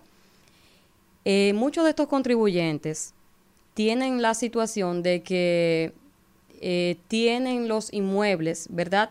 O en un proceso de ejecución, sus bienes, eh, la mayoría de inmuebles, en un proceso de ejecución o también atrapados con una medida conservatoria. Para ellos, eh, que se le dé una facilidad diciendo te perdono, te, te, te, te extingo esta deuda y págame solo esta, tal vez un modo de resolver el problema. Le libera- Porque estas compañías, los- estas compañías, si bien muchas se presume han sido abandonadas porque eh, ya no se ven en los cruces operaciones, la verdad es que siguen activas en el RNC, ¿eh? siguen activas, entonces de repente quitando el problema pudiesen volver a tener operaciones, eh, sus operaciones ordinarias. Eso, eso por un lado. Por otro lado, nos ha resultado en esta gestión, y eso, eso está altamente probado, que apostar a la facilitación antes que a la persecución es, eh, o a métodos agresivos de elevar percepción de riesgo, es más beneficioso. Inclusive, eh, fomenta el cumplimiento voluntario de las obligaciones del porvenir, de las obligaciones futuras. Eh, persuadir al contribuyente y darle facilidades aumenta su capacidad de cumplimiento eh, parece ser que el tema de iniciar un proceso de ejecución lo que hace es que lo ahuyenta. Y esa fue la experiencia con la ley 4620. la informalidad. Esa fue la experiencia con la que se, con la que se Pero- y esa deuda se daba prácticamente también mucha por perdida y esa deuda se recuperó. ¿Ustedes han evaluado, han hecho algún ejercicio de evaluación? No sé si esto está en la en lo que ustedes pueden, pueden informar, de que acciones como esta, como la anterior de la ley de amnistía, de las facilidades, esta, este- e- e- esta nueva experiencia, podrá reducir los niveles de evasión que la misma autoridad ha eh, admitido que hay en República Dominicana. Se hablan de cifras escandalosas entre el 40 y el 50% en muchas ocasiones, lo que es un, un verdadero escándalo. Eh, eso, ¿Eso va a contribuir? ¿Ustedes entienden que van a contribuir o han evaluado o piensan que estos pueden ser los pasos iniciales o los pasos concretos para tratar de reducir esos niveles de evasión? Eh, es un paso a paso. Esta ley, si bien ayuda al contribuyente a ponerse al día y evidentemente a continuar transparentando sus obligaciones ante la administración tributaria, no del todo nos combate eh, 100% el problema de la evasión. Sin embargo, vamos complementando con facturación electrónica, ¿verdad? Que nos ayuda a tener la información en tiempo real. Vamos también complementando, eh, la administración trabaja en un proyecto de monotributo. Muchas veces el director general ha hablado de este en los medios, o, o tributo para el microempresario, que es un pago único por el cual eh, se darán por extinguidas tus obligaciones básicas y también te daría el acceso a la, a la seguridad social y al, y al sistema bancario. Entonces vamos como complementando proyectos para ir eh, combatiendo ese, ese, ese fenómeno de la evasión, especialmente los impuestos al consumo, que es donde más pronunciada Sí. está. ¿La ley eh, 5123 tiene algún otro aspecto que deberías destacar? Sí, Van a tiene- regalar canastas en Navidad. Algo bueno, diga. Eh, la, la ley tiene dos aspectos más. Eh, uno es el procedimiento de fiscalización abreviada. El contribuyente que actualmente está siendo fiscalizado puede terminar su fiscalización como va por la norma 0714 o acogerse a este método abreviado, que es un método donde tiene que estar siendo fiscalizado, o sea, no aplica para contribuyentes que no están siendo fiscalizados ese procedimiento. Este método lo que busca es una especie de aplicación de una TT promedio. Eh, la misma aplicación que se le hace a un contribuyente con contabilidad desorganizada, ¿verdad? Es una facilidad en la fórmula y bueno, en vez de estar discutiendo que si tú, que si esta es la factura, que si esta no es la factura, que este es el medio pago, sencillamente si tú me aceptas este procedimiento, te aplico esa, esa tasa efectiva de tributación promedio abreviada y lo que da eso es lo que tienes que pagar. Ese es, es la TT, es la salida eh, para también eh, muy utilizada para contribuyentes pequeños, medianos, contribuyentes con contabilidad desorganizada y eso es lo que estamos ofertando. Y por último está el procedimiento de amnistía estatal, que es el único procedimiento de amnistía que contiene esta ley, exclusivamente diseñada para el Estado. Sí, básicamente con eh, la amnistía estatal lo que estamos, eh, lo que va a ocurrir es que los contribuyentes, o sea, esas empresas estatales eh, que tienen deuda, si se ponen al día desde el eh, agosto del 2020 a la fecha, entonces ya las deudas que tienen anteriores a esa fecha van a ser consideradas amnistiadas Eso es solamente para empresas estatales. para las empresas estatales. Tendrían que ponerse al fe eh, a realizar un pagar todas sus obligaciones que tienen acumuladas del eh, de agosto 2020 a la fecha ¿Solamente con DGI o con la TCS también? con DGI. Con DGI solamente. Porque la mayoría de las deudas en, en, en el sector estatal son con la TCS. Con la TCS. Sí. Son, son más grandes que yo creo que la, que la DGI. Eh, la- las deudas en las eh, instituciones gubernamentales, que yo creo que es el término eh, correcto, pues de repente empresa estatal pudiese ser el Banco de Reserva, Sí. Jaina, Sí, esa- sí. No, esa- no, no, no, no. nos referimos a hablando del esa. gobierno central. Sí, sí. Eh, muchas de las que tienen que ver con nosotros son retenciones. Eh, asalariados, es Ah, decir, dinero que se le retuvieron a los empleados no y, que no se ingresó a impuesto interno. Por Eh, eso pienso también que la TCS, Sí, son- va- van, van en paralelo, Sí. tanto el impuesto para, para DGI como el de la, el de la seguridad social. sí. Van, van casi en paralelo, casi siempre. Sí, por lo general eso pasa. Si se debe eh, el IR4, no se ha pagado la cotización en la seguridad social. Ya por último quisiéramos también eh, poder eh, expli- explicar al contribuyente cómo, ya dijimos que en la prescripción de oficio el contribuyente no tiene que solicitar nada, a final de cada mes vamos a hacer este ejercicio y se le va a borrar la deuda, no tiene que hacer nada. Durante los cuatro meses. durante cuatro meses. Eh, queremos explicar cómo el contribuyente puede solicitar una facilidad de pago de la deuda que es del 2016 al 2021. Sí. Básicamente sería eh, en su oficina virtual, eh, repitiendo esta parte, en su oficina virtual tiene la opción de acogerse a la ley 5123. Llena el, completa el formulario y por ahí mismo se le hace, se le da la respuesta. Igualmente él lo puede depositar. También es bueno eh, él puede, el contribuyente, perdón, depositarlo, No, depositar. pero puede él sugerir la forma de pago o hay una imposición de que pague el 50%. Claro, él tiene que después- seleccionar eh, la, Ah, cuál de ah, las hay- Las opciones. ¿Cuál, la- cuál de las dos opciones aplicaría? Eh, igualmente, eh, para las personas que quieran mayor información sobre este tema de la ley, tenemos en nuestra página web eh, toda la información relativa en nuestra comunidad de, ayuda en forma de preguntas y respuestas para hacerlo un poco más digerible. Están todas, eh, eh, eh, también tenemos el centro de contacto, nuestro correo de información arroba dgi.gov.do y también tenemos cursos virtuales que se dan eh, todas, eh, semanalmente se dan dos cursos en la semana, en lo cual los contribuyentes pueden inscribirse eh, a través de, de- de nuestro correo y eh, eh, tomar esa capacitación. Ya ahí verán como en más detalle eh, los temas de la ley y se les responden ya preguntas un poco más puntuales de sus casos. Perfecto. Bueno, agradecidos, ¿no? Antes de despedirla, Mm. usted hizo referencia al TET. ¿Eso está amparado dentro de la 5123? Sí, la tasa efectiva de tributación eh, ya existen, ¿verdad? En la norma Sí. 0714 hay un anexo de una tasa efectiva de tributación sectorial por renglón de ingresos. Eh, evidentemente también hay una tasa efectiva de tributación propia, que es la, lo que resulta de dividir lo pagado versus el ingreso, ¿verdad? Entonces, ¿qué es lo que estamos haciendo en la fiscalización? Mira, tú estás siendo fiscalizado. Yo te propongo que en vez de, de que duremos un tiempo discutiendo, eso es más o menos lo que dice la ley, sí, yo, uno parafraseando. Eh, yo te propongo hacer esto de manera abreviada. Y tú lo que me vas a pagar es la tasa efectiva de tributación promedio del año, eh, que resulte promedio del año 19, 21 y 22, es el promedio de esas tres T es lo que tú me vas a pagar. Y ya. Eh, yo te, te las calculo, te emito tu resolución, tú tienes 30 días para pagarme.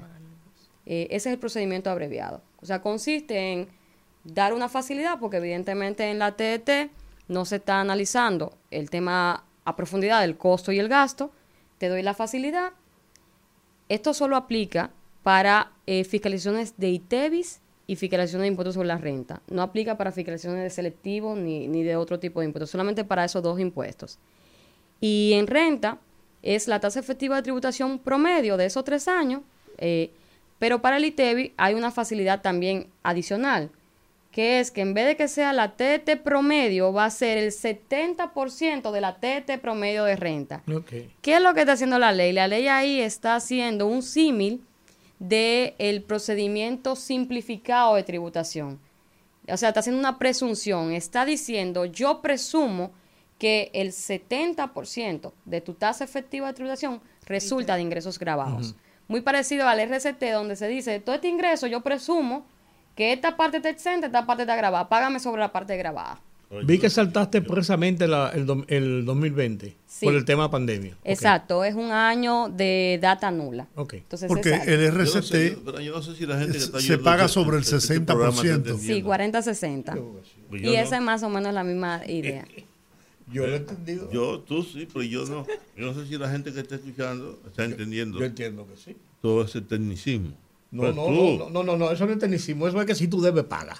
Vamos a buscarte o alguna forma para acomodarte el negocio, pues tú si tú debes pagar. Y ponte al día. Eso no es otra cosa, ¿eh? Bueno, En, en dominicano ustedes, simple. ustedes son ricos, manejan mucho dinero. y yo No, no es un asunto de no rico o pobre, no, no. no, no. queremos, queremos agradecerles a la subdirectora jurídica, Yorlín Vázquez, y la subdirectora de Facilitación y Servicios, Carolina Yamamoto, de la Dirección General de Impuestos Internos, por haber venido, haber tenido la gentileza de venir a nuestros estudios para orientar, informarle a, los al pueblo dominicano, ¿no? Nosotros cubrimos una gran parte del territorio nacional y ojalá que este vehículo de comunicación le haya servido para, para motivar aún más a esos deudores de la DGI. Yo diría que el que no entendió bien, y lo que dice Juan ti- ti- tiene un sentido, el que no entendió bien sabe que hay un marco de facilidades y de soluciones al problema y que entonces puede acercarse, buscar en la página o acercarse a una estación, porque hay un sistema que está operando para, para resolver esos problemas de atrasos. Por lo menos esa información queda. No, y Jorlín dijo algo hace un momento que yo quiero tomar. Y es que da- ha dado más resultados, actuaciones amigables, conciliadoras, que cuando se procede a través de, de actos judiciales, ¿verdad? Es correcto. Entonces, ojalá que en la Dirección de Impuestos Internos, en esta gestión, se pueda abrir un espacio en donde la gente, como dijo Juan hace un momento, no tenga el temor de ir a la Dirección de Impuestos Internos para buscar cualquier información. La gente le teme ir a, a impuestos internos porque dice, "Mm, no vaya, te, te van a encontrar algo y te van a partir. Sí, Esa es la expresión. Si, si abrieran un espacio en donde uno pudiera ir a consultar para uno orientarse, porque a veces uno cae en las manos de contables y de estos financieros que lo que hacen es enredarle más la cosa a uno para que uno tenga que pagar más dinero. Esa es la verdad. Eso es una petición como ciudadano que le hago. Y yo sé que el director Luis Valdés es un hombre con una receptividad tremenda y ojalá que le ponga oído a esta, a esta petición. que tú no lo conoces. Sí, vamos, vamos, don Luis es una persona muy, muy receptiva. Eh, No, pero nosotros es cierto que la tenemos, gente le tiene miedo a la DGI. do- nosotros tenemos un departamento Dile de... Luis, dile a Luis que vaya al programa de nosotros. Sí, sí, sí, seguro, seguro le acepta la invitación. sí, Pero sí. tenemos un, un departamento de educación tributaria, don Juan. tenemos un departamento de educación tributaria cuya misión es justamente esa, educar y educa a todos los niveles, tanto básicos, universitarios, empresariales. Y justamente de esta ley, pues eh, trabaja dos conferencias a nivel semanal y hemos educado más de 6.000 contribuyentes eh, ya abarcados con esta nueva ley. Ese departamento tiene su oferta curricular siempre abierta y aunque no son propiamente asesores, pues, pues son educadores de la materia tributaria. Está a disposición eh, de todo el que necesite orientación. Bueno, muchísimas gracias. Feliz resto de la tarde. Vamos a la pausa. Rezamos en breve para hablar con la gente. Déjame decirte otra cosa. El rumbo de la tarde. Conectando con la gente, que el pueblo hable en el rumbo de la tarde.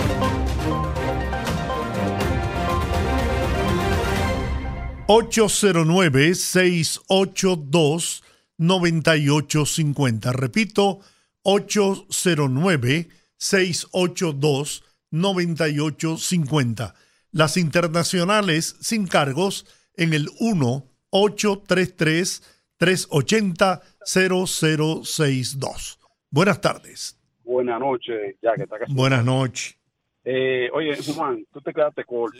Aquí los gobiernos, en ese caso de esa compañía que eh, transportan hasta tres trailers con uno, o sea, no protegen la ciudadanía. A los gobiernos no les importa que, que un carril, un vagón de esos se descarrile y mate qué sé yo cuánto. Yo no le importa esa compañía le paguen impuestos y que callen todo. ¿Por qué a los menos le caen atrás eso? Aquí hay, que- hay camiones que andan hasta con tres remorques y los amelos ven y se hacen de la vista gorda, Ah, señores. Eso es no verdad, eso es verdad. Así mismo es. Muy bien, gracias. Vamos a ver. 809-682-9850. Lento los teléfonos. Aquí tenemos otra llamada. Buenas tardes, don Giorgi. Hola, buenas. Sí, ¿cómo estás? Don Giorgi, me cubrieron con la canción, así que yo mañana voy a pedirla de nuevo. No me, Ok. hay que ponérmela. Por Sí, favor. lo que pasa es que a la veces, canción? a veces se quedan algunas canciones porque hay muchos ¿Cuál pedidos. es- depende de la canción. ¿Cuál es la canción? Compañera de Dani Rivera. Oh, Dedicada, dedicada a mi primera esposa. Yo No, pero no Primera no. esposa, ¿y cuántas No, no, eh, eh, espera, espera, espera, espera, espera, soy yo que anoto la canción, espérate, espérate, espérate. Compañera se puso, incluso Juan dijo, a mí me gusta esa canción, pero no, no por Dani Rivera, fue por otra, otra persona, Fernando Villalobos. por Fernandito Villalobos. Compañero. Ah, bueno, son, tienen el mismo título, pero son canciones diferentes. Ah, ok, pero nosotros la, pu- nosotros la pusimos, sí, la pusimos. Mire, don Rudy, yo Sí. quiero expresar lo Dígame usted, siguiente. mire. adelante. el sueño mío es yo antes de morir coincidir un día políticamente con Juan TH, porque yo soy Juan THista de corazón. Pero eso Desde no- hace- Pero eso desde- no de- es, eso no es, eso no es. Yo te voy a decir una cosa. Lo mejor que hay en la vida es la disidencia, pero una disidencia donde se puedan discutir los temas de una forma civilizada. yo- Lo que pasa es que a veces veces aquí nos ponemos locos, nos volvemos locos y insultamos al otro. Porque Juan TH tiene un valor que, que lo tienen que, que no abunda mucho, que es un hombre coherente, firme y no es más gatica de María Ramos. Ay, Y- tú no lo conoces. Sí, Juan, tiene, tiene razón. Gracias, hermano. Gracias. muy bien, vamos a ver otra llamada. Buenas tardes. Buenas tardes. Sí, Eh, estoy llamando por una pregunta que no logró contestarme sobre la ley de cuando mandan a una persona a Estados Unidos cuando brega con, con narcotráfico. Extradición. Sí. ¿Qué ¿Por pasa? qué será que los hijos o la descendencia de Joe Washington es más importante que la descendencia de Juan Pablo Duarte? No, sé. Yo no entiendo lo que No usted dice. entiendo lo que usted dice. Porque agarran un narcotraficante aquí con toneladas de droga, ¿verdad? Ajá. Ajá. y daña a la sociedad dominicana, a nuestros niños, a nuestros jóvenes. Ajá. Se daña, se mueren pila de niños y jóvenes. Entonces lo mandan para Estados Unidos, allá cumple cinco años, vienen para acá, le devuelven todo y bien. No, ya no, le- ya no le devuelven todo, como usted dice. Eso cambió a partir de la aprobación de la ley de extinción de dominio. Sí, yo sé que puede cambiar, pero es algo que es injusto. Y Pero también hay, hay- también hay una, hay una situación, y Y- déjeme y- decirle no, cuál déjame es. decirle otra cosa. Y es que Estados Unidos lo pide en extradición porque Es- él eso es. envía droga a Estados Unidos. Y se comprueba que él en Estados Unidos comete ese crimen, ese delito. yo, enti- yo entiendo. Sí, pero ¿por qué entonces nuestros jóvenes que se mueren aquí por la droga que entra, no le damos valor y lo metemos preso cuando vengan también? Porque nuestros jóvenes valen, nuestros hijos valen, creo yo. No, lo que pasa es que los tratados, los tratados de extradición establecen eso. Además de eso, la Constitución de la República establece y las leyes que una persona no puede ser juzgada por un mismo delito dos veces. Si fue juzgado por esos delitos de narcotráfico en Estados Unidos y condenado, esa persona no puede ser- volver a ser juzgada por esos delitos. Si Por lo el come- mismo delito. Por el mismo delito. Si lo comete más adelante, es otra cosa. Eso yo lo entiendo, pero es fuerte. Bien. Gracias por estar en sintonía. Buenas tardes. Se fue. Dígame usted, buenas tardes. Sí, buenas tardes. Eh, Hola. Miren, le habla Luis Dotel de Santo Domingo Este. Yo soy un Adelante. dirigente de la un dirigente de la Fuerza del Pueblo. Mucho gusto, Pero un placer. yo vivo mucho al, com- a él- al señor Juan TH. Juan TH es uno de los políticos que heredó los principios y valores del doctor Peña Gómez, un hombre coherente, un hombre que no es capaz de mentir. Juan TH no acusa por, eh, por jactancia política al otro. Él dice las cosas como debe de ser. Mire, yo soy primo hermano Domingo Batista, que era alcalde aquí del PR, del PLD, Del PLD. el PRM, del PRM, Domingo Batista, mi primo hermano. Ajá. Él formó parte del primer comité de base, se formó allí en el Nuevo Tamayo con mi padre, que murió en el PRD. Quizás Juan TH lo conoció, Sí, y por claro, eso del claro. tío Domingo Batista. A mí me encanta la forma humana sociopolítica del, del señor Juan TH, porque hombre es coherente, dice las cosas como es. Juan TH, siga así, porque la política es una cosa y, y ser social y coherente con lo demás es otra cosa. Muchas felicidades, Juan TH. Muy bien. Gracias, hermano, gracias. muy Vamos a ver usted, buenas tardes. Estás pegada, Juan. Ya veo. ¿Y ustedes? Nosotros bien. Ah, qué bueno. Don Giorgi, tengo para decirle que la, la sobrina de Don Teófilo la van a mandar al hospital del seguro allá en Santiago Ajá. y el director del hospital la va a operar. Eh, Paliza le firmó una carta, se la llevaron al director y la van a recibir allá. Bueno. Entonces, sí, ya eso por, por ahí se resolvió. Esta mañana estaba oyendo una entrevista de el ministro de Lina Ascensión en el programa de Cristian y Rosario y compañía. Y él le, le mandé su pregunta con Rosario de Baja Boniquito y eso va para largo, don George. Hay que sentarse para que no nos dé cañera. Él se cuidó de prometer de nuevo y eso va para largo. O sea, que eso no se resuelve ahora, según él. Bueno. Bueno, pues nada, Nada, gracias Jacqueline. Aur. Bye. Buenas tardes. Sí, buenas tardes. Digo, buenas tardes, no. Buenas tardes, noche, así mismo. Eh, yo no escuché completa la entrevista a la, la viceministra de, de Impuesto Interno, Su directora. a su directora. Su directora. Ok.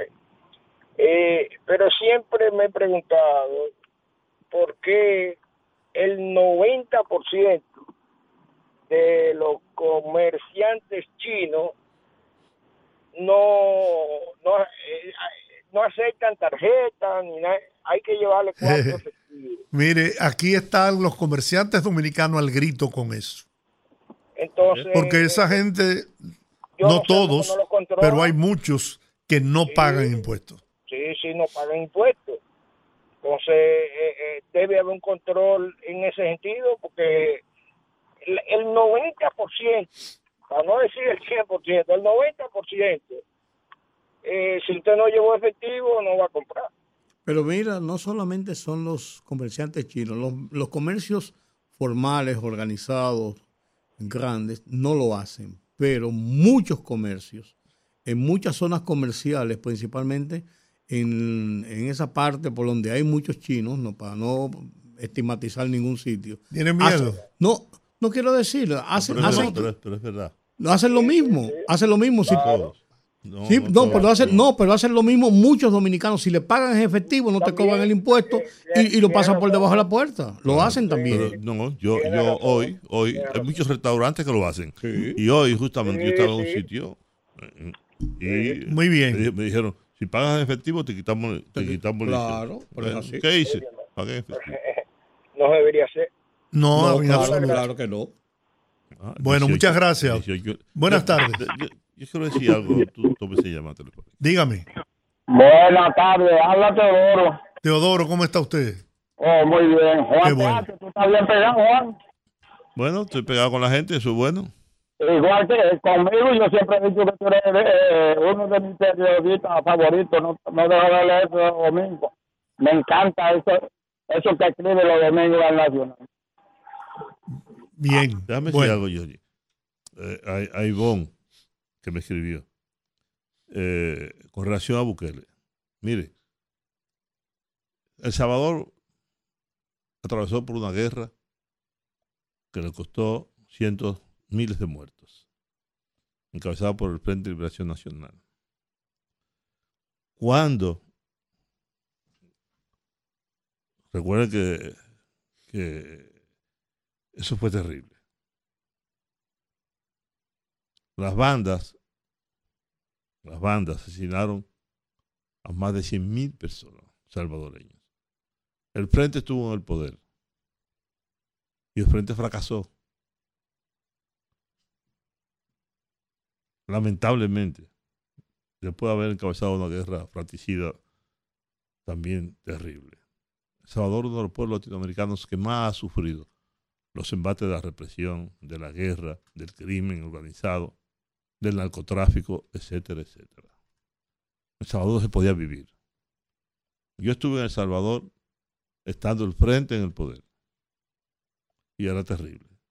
Salí una cuadra del hotel donde yo estaba la gente estaba alarmada porque en El Salvador no se podía caminar. Cuando llegué a El Salvador, del aeropuerto, del aeropuerto a la capital, un vehículo, dos vehículos, dos jeeps fuertemente armados con militares, no se cortaban.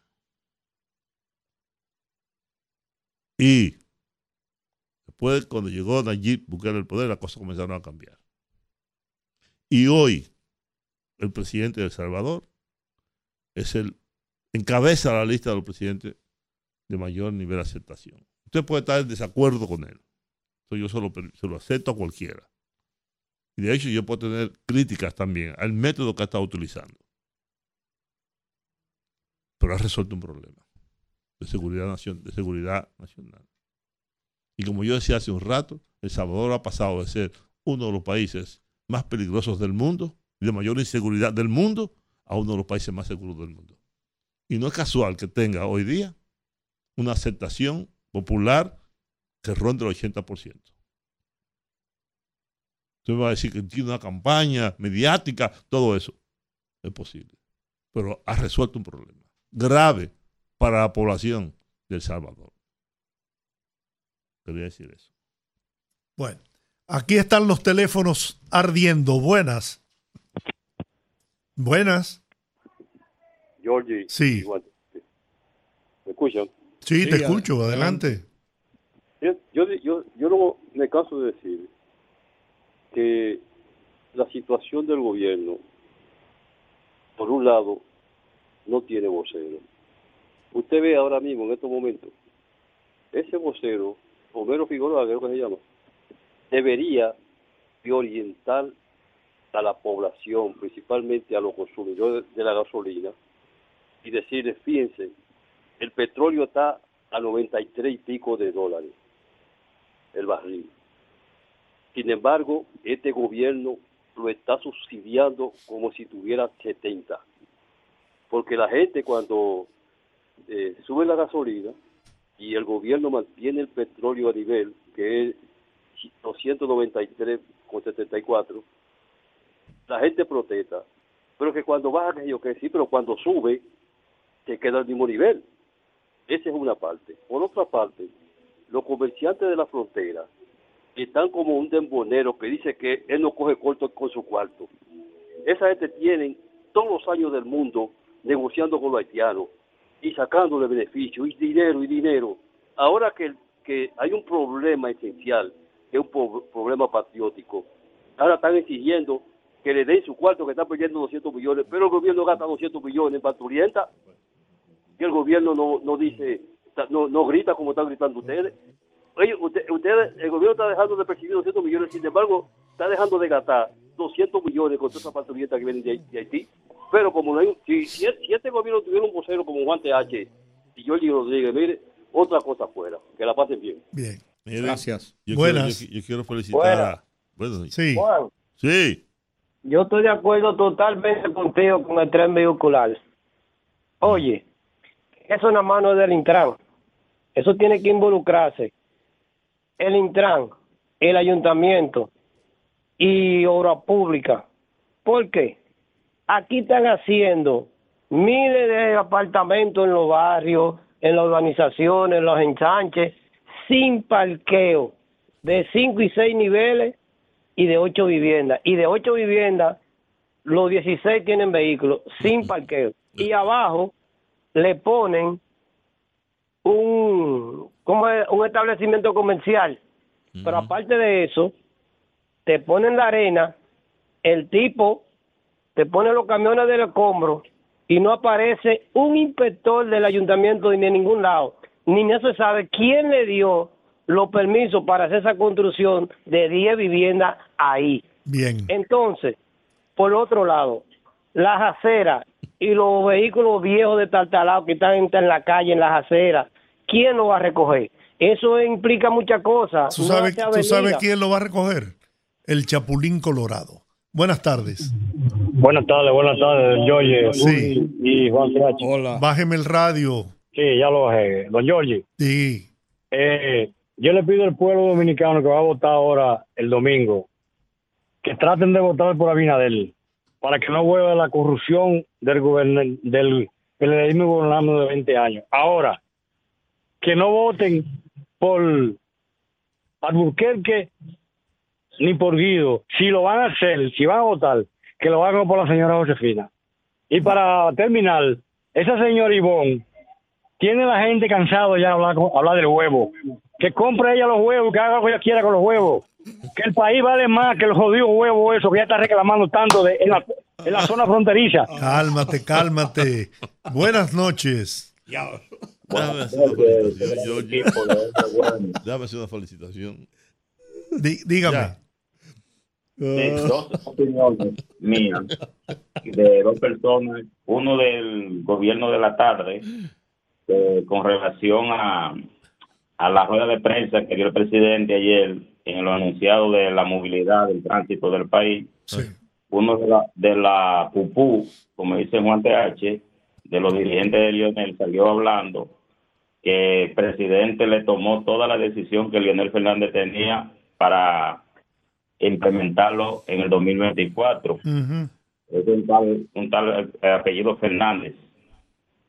Y la otra es de la señora ayer, la primera oyente que llamó, que habló de las vacunas, que está aceptando muchas personas, y, pero solamente en República Dominicana. Yo no veo a esas personas en otros países que la vacuna le ha hecho, le ha hecho daño. es una mala política. Bien. Que dejen los vaques y las jucas, que eso es lo que están matando a ellos, Así es. a la juventud. Gracias, amigo. Vamos a ver usted. Se fue. ¿Y usted? ¿Puedo hacer mi felicitación? También se fue. Me estaba Bueno, ahí está. Adelante, Ya. Juan. Quiero felicitar en su cumpleaños a Yuyu Lara. En paz descanse. Sí. Hoy, hoy cumpliría Yuyu 93 años. Y yo quiero felicitarlo encarecidamente. Igual que a doña Marisa, su, Su esposa. su esposa, a Raiza, a Saidea, a Edward, a Luis, a todos. Yuyu era un gran hombre de gente que yo quise mucho.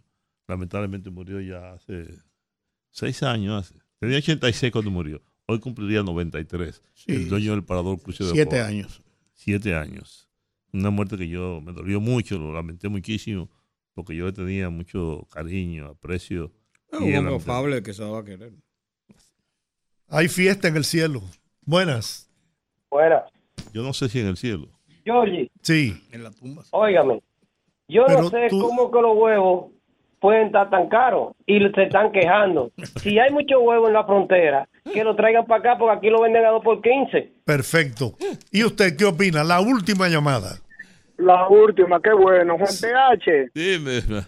pero tú hablaste de Nayib Bukele, de que ha puesto el orden en El Salvador, que hay tranquilidad, que hay seguridad, pero a costo de que, mira, ese tipo Ajá. ha violado las más flagrantes normas de los derechos humanos. Ese tipo construyó una cárcel en El Salvador, que eso no es una cárcel, eso es al estilo de esos países eh, asiáticos, de, de Irán, de, de Irak, de, de esos países africanos, donde no se respeta bajo ninguna circunstancia los derechos humanos, ni de los que están presos, ni tampoco de la gente que está en la calle. Entonces, Pues mira, el mira, na- te vamos a oye, mandar cinco una de esos angelitos. Óyeme una cosa, óyeme una cosa, ese Nayib Bukele, ese Nayib Bukele, que tú, no, no sé si fue que lo defendiste o, Sí, o yo que dijiste, sí, lo, lo defiendo. tú lo, tú lo defendiste, pues Sí. ese se ha mantenido ahí violando los derechos humanos de todos la, de la, Ajá, los y los de toda la derechos, y gente del y, Salvador. perdóname, y los derechos de los 120 mil que esa banda mataron, ¿quién los defiende? Bueno, eh, pues, hay que para eso hay que Ajá. hacerle cárcel y hay que ponerlo a pagar, pero no no cometer vejámenes como lo que se han cometido y lo que se están cometiendo en El Salvador Oye, contra la los gente derechos humanos gente. son para los humanos derechos. Se terminó el tiempo, Ramón. Gracias. Hasta mañana. Señores, buenas tardes, buenas noches. Feliz resto del día. Dios le bendiga. Viernes. Rumba 98.5, una emisora RCC Media.